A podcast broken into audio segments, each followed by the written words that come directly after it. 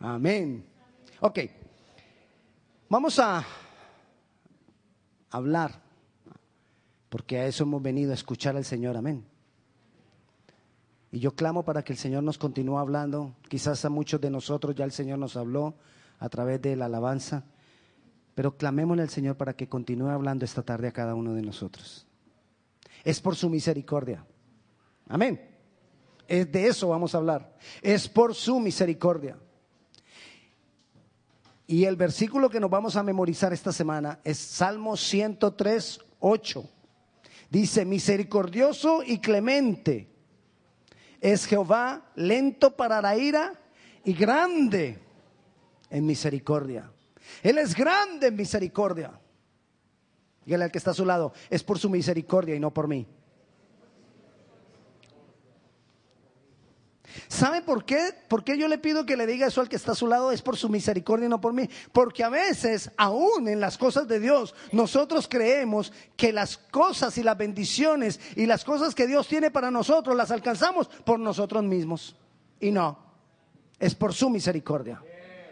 Pastor, lo que pasa es que yo tomé la decisión de seguir al Señor y yo lo estoy siguiendo y por eso Él me da las bendiciones. No, Él te da las bendiciones por su misericordia no por lo que hayamos logrado. Debemos entender que una de las características de Dios que nos ayudan a permanecer en fe es entender que las cosas son por su misericordia. Es por su misericordia. Mire, los hombres somos egoístas.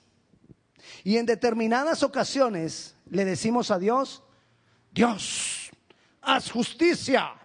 Porque nos parece que algo fue injusto. ¿No le ha pasado? Bueno, digo los hombres normales. Nos pasa a veces eso. Pedimos la justicia divina. Señor, haz justicia en esta situación. Y si Dios hiciera justicia, ¿qué pasaría con la persona que en ese momento está pidiendo justicia? ¿Para dónde cree usted que se fuera? ¿Qué pasaría con esa vida de aquel que está diciendo, haz justicia Dios? Porque si fuera por la justicia que nosotros creemos que es justicia, todos deberíamos ir derechito al infierno. Porque somos pecadores. Y porque lo justo es que la paga del pecado es muerte. Mas la dádiva de Dios por su misericordia. Entonces nosotros tenemos que entender que es por su misericordia que no somos consumidos es por su misericordia que hay un destino en Dios para nosotros. ¿Cómo un Dios bueno permite que gente se vaya para el infierno? No. ¿Cómo un Dios justo permite que gente pecadora vaya al cielo? Es diferente, porque Él es justo. Y como Él es justo, todos deberíamos ser justos y como no lo somos, deberíamos ir al infierno. O sea que eso está ya dispuesto. Pero por su misericordia, tú y yo nos vamos para el cielo. No, pues qué emocionante. No, pastor, lo que pasa es que yo ya lo sabía, usted no me está diciendo nada nuevo. Ah, bueno, ya por eso, ya porque lo sabías. Somos salvos por la misericordia de Dios.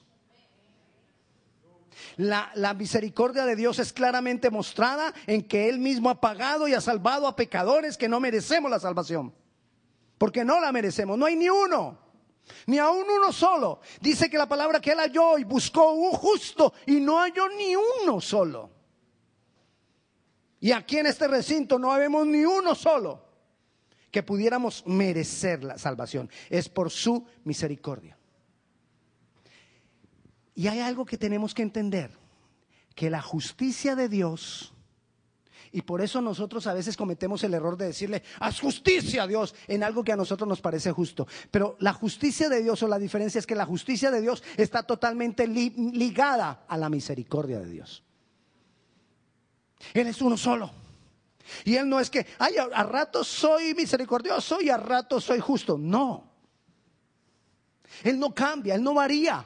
Él es el mismo ayer, hoy, por siempre y por los siglos de los siglos. Él es el mismo. Lo que pasa es que la justicia de Dios, la justicia divina, está totalmente ligada a la misericordia divina y está también ligada a la soberanía de Dios.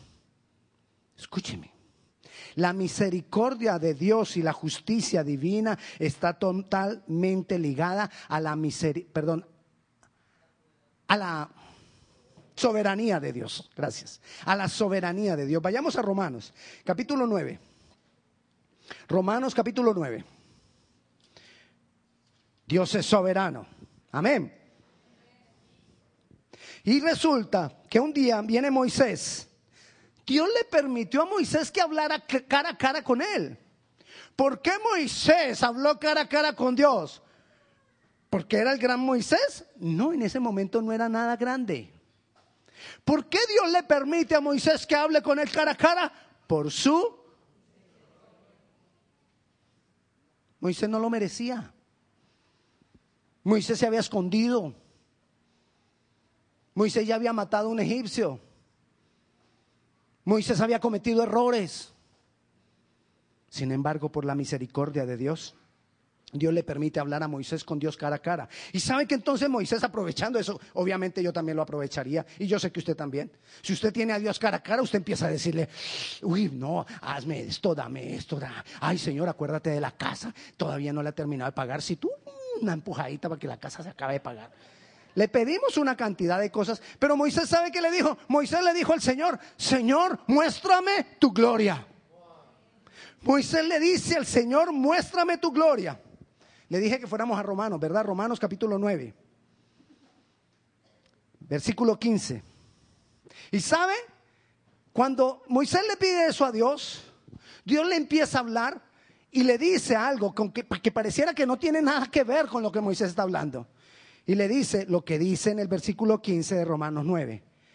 Pues a Moisés dice, tendré misericordia del que yo tenga misericordia y me compadeceré del que yo me compadezca. Y le mostraré mi gloria a quien yo le muestre mi gloria. Lo que él está diciendo es, mi misericordia yo se la doy a quien yo quiera. Porque soy Dios. Eso es soberanía. No hay otro soberano, sino Dios. Y Él da misericordia a quien Él quiere darle misericordia. Y todos nosotros somos pecadores. Y si Moisés era pecador, todos somos pecadores. Pero Dios muestra misericordia a quien Él quiera. Pastor, entonces, dirán algunos, entonces, no todos somos iguales. Claro que no somos iguales pero a todos Dios nos da oportunidad. Y de acuerdo a esa oportunidad, así nos demanda. Así que no pienses ahorita en los indiecitos del Amazonas que nadie les ha compartido. No pienses en ellos. Piensa en ti. Que tiene la palabra a la mano. Que la, que la tienes al alcance tuyo en iPad, en iPhone, en,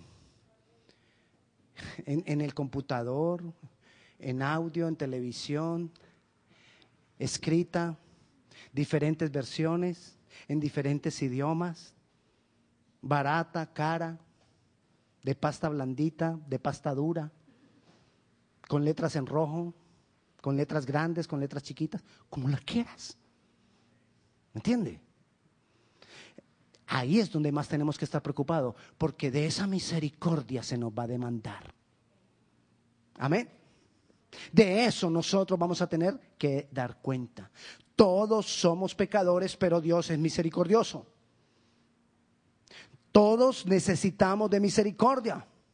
Todos.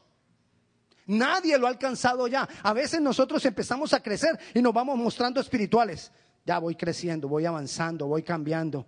Gracias Dios. Pero llega un momento en que ya nos creemos como demasiado espirituales, como que ya lo alcanzamos. Y nos olvidamos que todavía estamos necesitando misericordia de Dios. Porque si tú crees que ya lo alcanzaste con un solo pecado que tú tengas, ¿qué sería de ti? ¿Usted se imagina que nos pudiéramos sacar a aquellos que hemos crecido, ya hemos avanzado espiritualmente, que pudiéramos sacar un MRI del alma? A ver qué tantos bichos nos quedan. ¿Usted se imagina el resultado de esa foto? ¿Cómo podrá aparecer? ¿Usted cree que aparecerá limpia?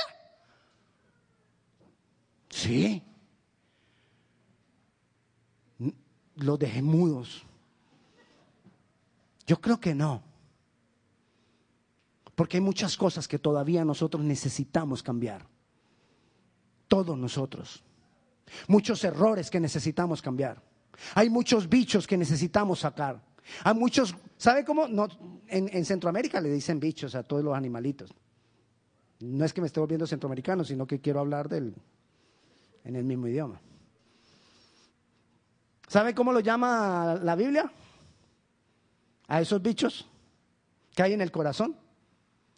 Huevos de áspides.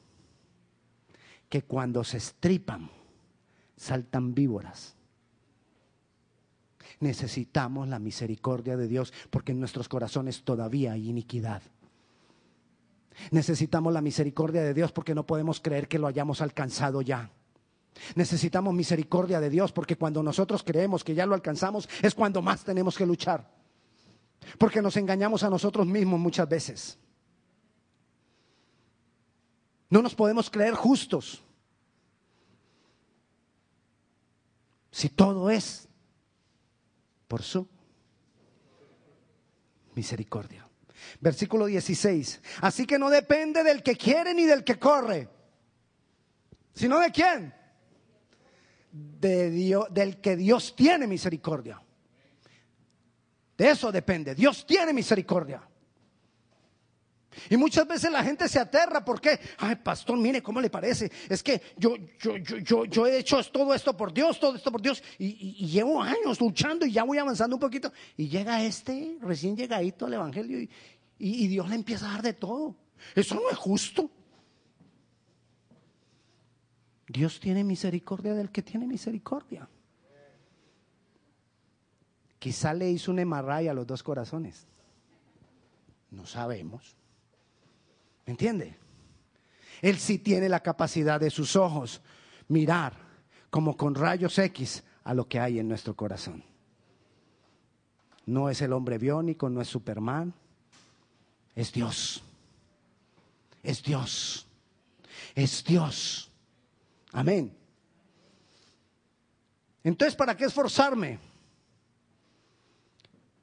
Es otra cosa que tenemos que entender es necesario esforzarnos, le voy a explicar por qué. Ahí nosotros tenemos que pensar en lo siguiente. Dios tiene misericordia para tomarnos y meternos dentro de su familia, adoptarnos. Tiene misericordia para adoptarnos a pesar de todos los pecados, a pesar de nuestra injusticia, a pesar de nuestros errores, nos toma y nos mete y nos introduce en su familia. De ahí en adelante, lo que pase contigo y conmigo depende de la actitud y de la respuesta de nosotros a esa misericordia. Ahí está la diferencia. Porque hay unos que avanzan y otros no. No es el que más corra, es del que Dios tuvo misericordia y aceptó esa misericordia y empezó a caminar de acuerdo a esa misericordia. Empezó a vivir de acuerdo a esa misericordia. Empezó a actuar de acuerdo a esa misericordia. Y dependiendo entonces de nuestra respuesta a esa iniciativa de Dios, que fue movido a misericordia, entonces veremos muchas cosas de Dios. La pregunta es, ¿cuál está siendo tu respuesta a la misericordia de Dios? ¿Cómo tú respondes? ¿Viviendo una vida igual? ¿O viviendo una vida para agradarle a Él, al misericordioso? ¿Cuál es la decisión que hemos tomado nosotros? Mire lo que, mire este ejemplo. Porque quizás nosotros nos hemos perdido muchas bendiciones porque no hemos respondido adecuadamente a la misericordia de Dios. Le voy a mostrar este ejemplo. ¿Usted ha oído hablar en, alguna parte de la Biblia de Babilonia? Oiga, le, cuento que más respondían los niños ayer cuando Natalia les preguntaba cosas aquí que ustedes hoy. De verdad. Ellos respondían ayer. ¿Ha escuchado usted acerca de Babilonia? Un pueblo amado por Dios. Amén. No. Dios se sentía orgulloso de Babilonia. No. La gran Babilonia. ¿Sabe cómo la llamó el Señor cuando le reveló a Juan en el, Apocalipsis? La llamó la gran ramera. La Babilonia. Ese era el concepto que tenía Dios de esa ciudad de Babilonia, la gran ramera. Y va a Babilonia. Y dentro de los babilonios habían varios pueblos. Había un pueblo que era el top top de los babilonios. Los más estudiosos, los más sabios, los que gobernaban Babilonia, llamados los caldeos. O sea que dentro de lo, la Babilonia, Babilonia, los más alejados de Dios por su gran conocimiento, los caldeos. Dios va a Babilonia, va a los caldeos y entre los caldeos busca uno. Y de ese tiene misericordia. Abraham, de Ur de los caldeos, era babilonio. Y le dice, tengo de ti misericordia, sal de aquí y yo te llevaré y haré de ti una nación grande. ¿Sabe por qué hoy es llamado Abraham el padre de la fe? Y dos de las religiones más grandes del mundo nacieron de esa fe. Por la respuesta que él tuvo a la misericordia de Dios. La pregunta es, ¿cuál es la respuesta que estoy teniendo yo hoy a la misericordia de Dios? No importa de dónde venimos, no importa los errores que hayan cometido nuestros padres, no importa si hubo iniquidades o no hubo iniquidades, si hubo maldiciones, si no hubo maldiciones, no importa lo que pasó, yo tomo la decisión de responder a la misericordia de Dios correctamente. Esa es la diferencia. ¿Cómo respondo yo hoy a la misericordia de Dios? Abraham lo hizo y el mismo Dios está diciendo que Abraham, su fe, se le contó por justicia. Ay, vuelve a hablar de justicia. Su fe le fue contada por justicia. ¿Cuál fue su fe? Que él estaba aquí en medio de ese pueblo. Él era un babilonio, él era un caldeo. Tenían mucho conocimiento de los astros, de las estrellas. Quizás ellos creían que no necesitaban a Dios, pero Dios por su misericordia viene y se le revela y le dice, ven, sígueme. Y él, por fe, sin saber para dónde iba, sin saber cuál era la dirección, sin saber cuál era su destino. Él lo siguió y lo siguió y lo siguió. Y esa fe le fue contada por justicia. ¿Qué es entonces la fe? La fe es la respuesta correcta a la misericordia de Dios. Y entonces eso obra por justicia de Dios es por su misericordia y no por mí. Es por su misericordia. Hay muchos que se enaltecen por lo que Dios hace a través de ellos. Es por su misericordia y no por mí. Amén. Es por su misericordia y no por mí. En cualquier situación que tú te encuentres, en cualquier situación. No pidas justicia, pide misericordia. Pide misericordia. Así estés dolido, así te parezca injusto. Pide misericordia. Pide misericordia.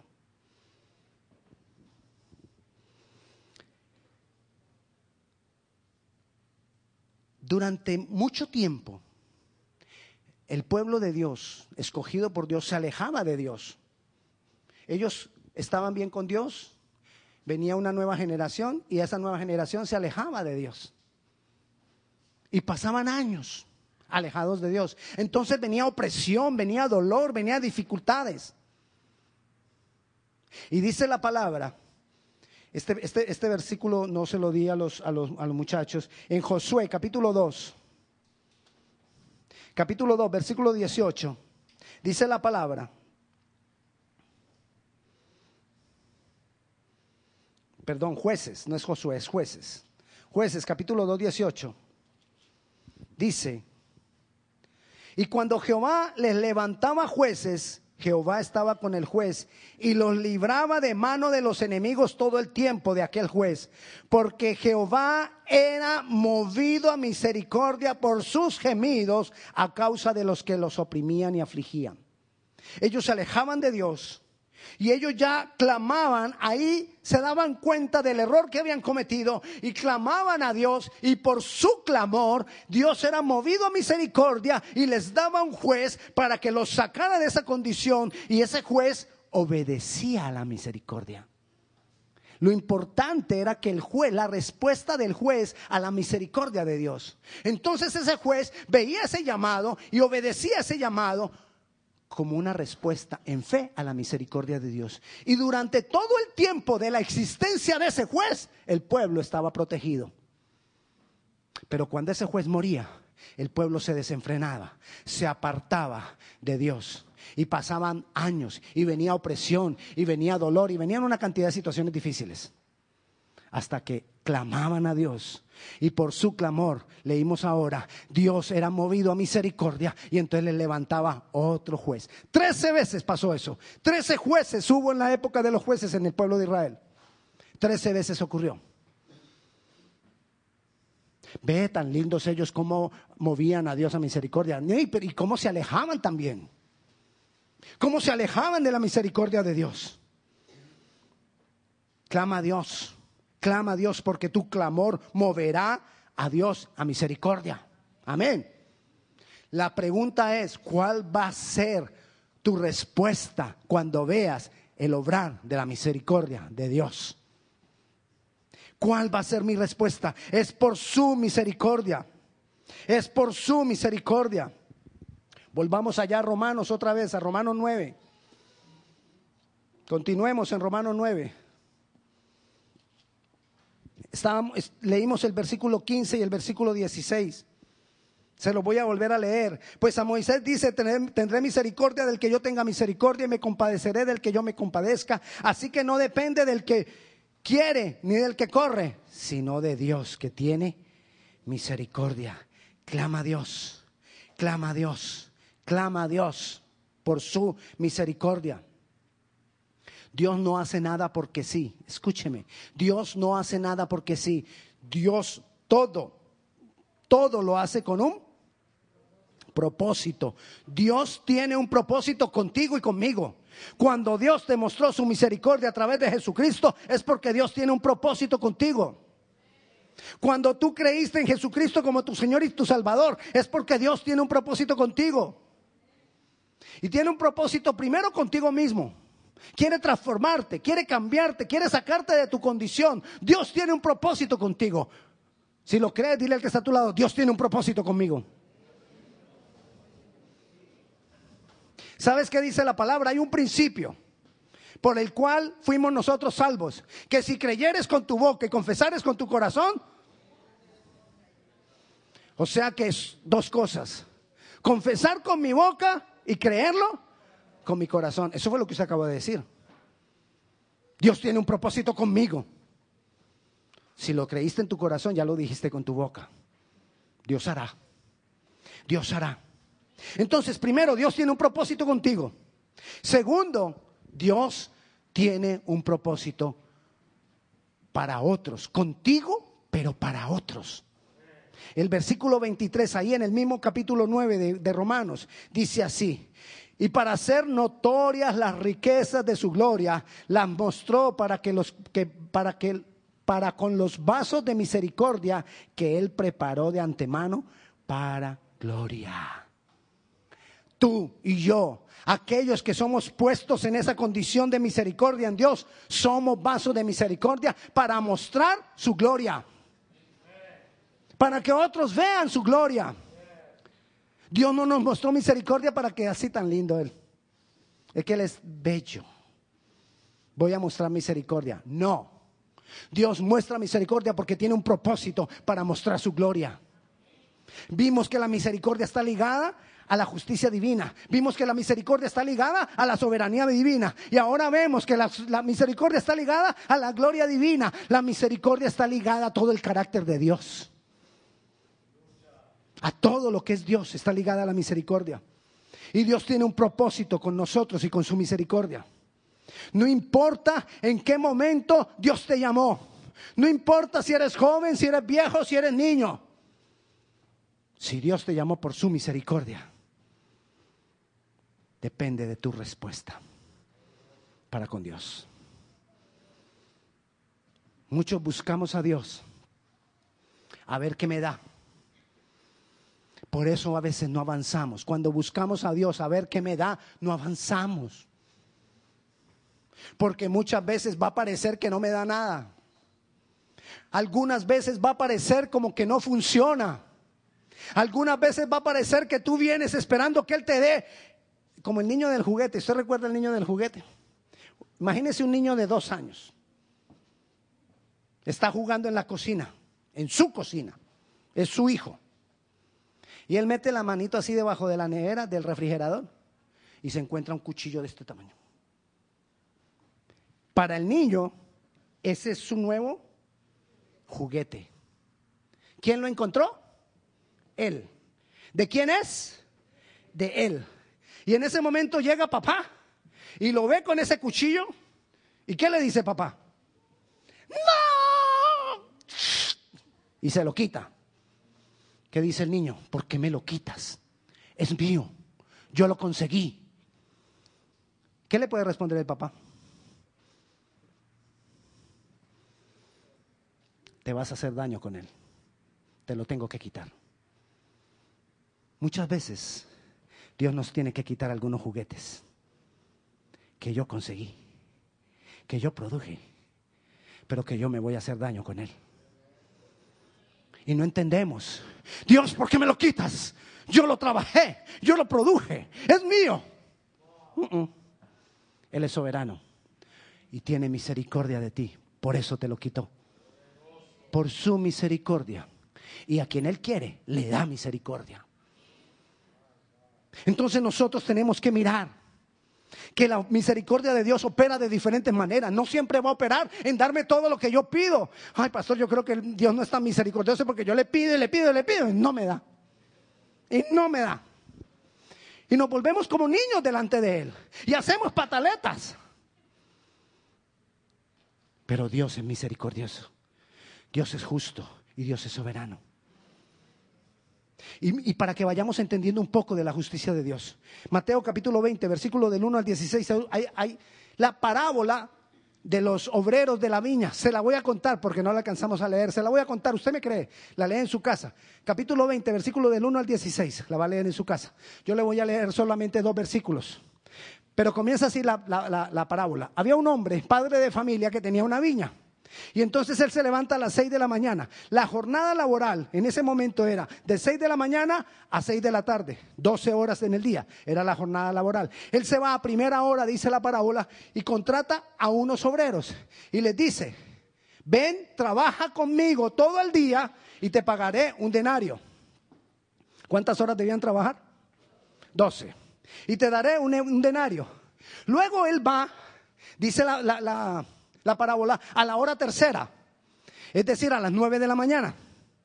Y a las nueve de la mañana viene y les dice a otros obreros, ¿quieren venir a trabajar a mi viña? Y le dicen, sí, ok, ven y yo, trabaja conmigo y yo te pagaré lo que es justo. Y lo lleva a trabajar a las nueve de la mañana.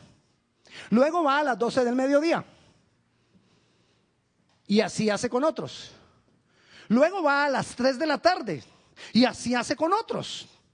Y luego dice ahí la parábola que va a la undécima hora, es decir, a las cinco de la tarde, vuelve y sale.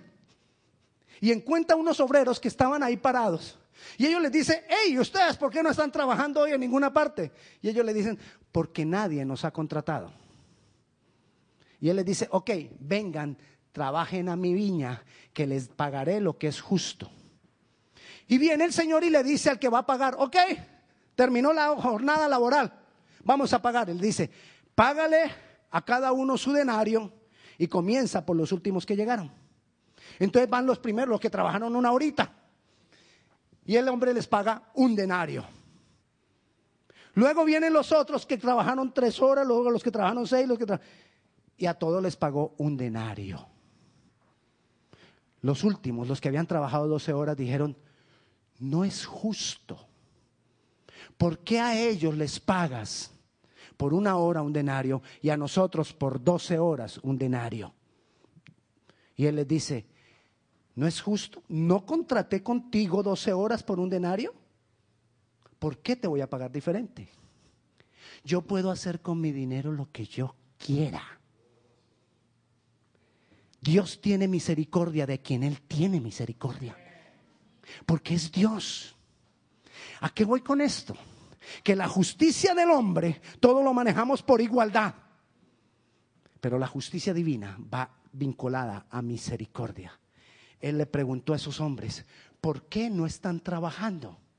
Y ninguno de ellos estaba acostado en la cama no estaban trabajando porque no había quien los contratara. Entonces el Señor fue movido a misericordia y les pagó lo que era justo. ¿Me entiende? Pastor, ¿qué conmigo?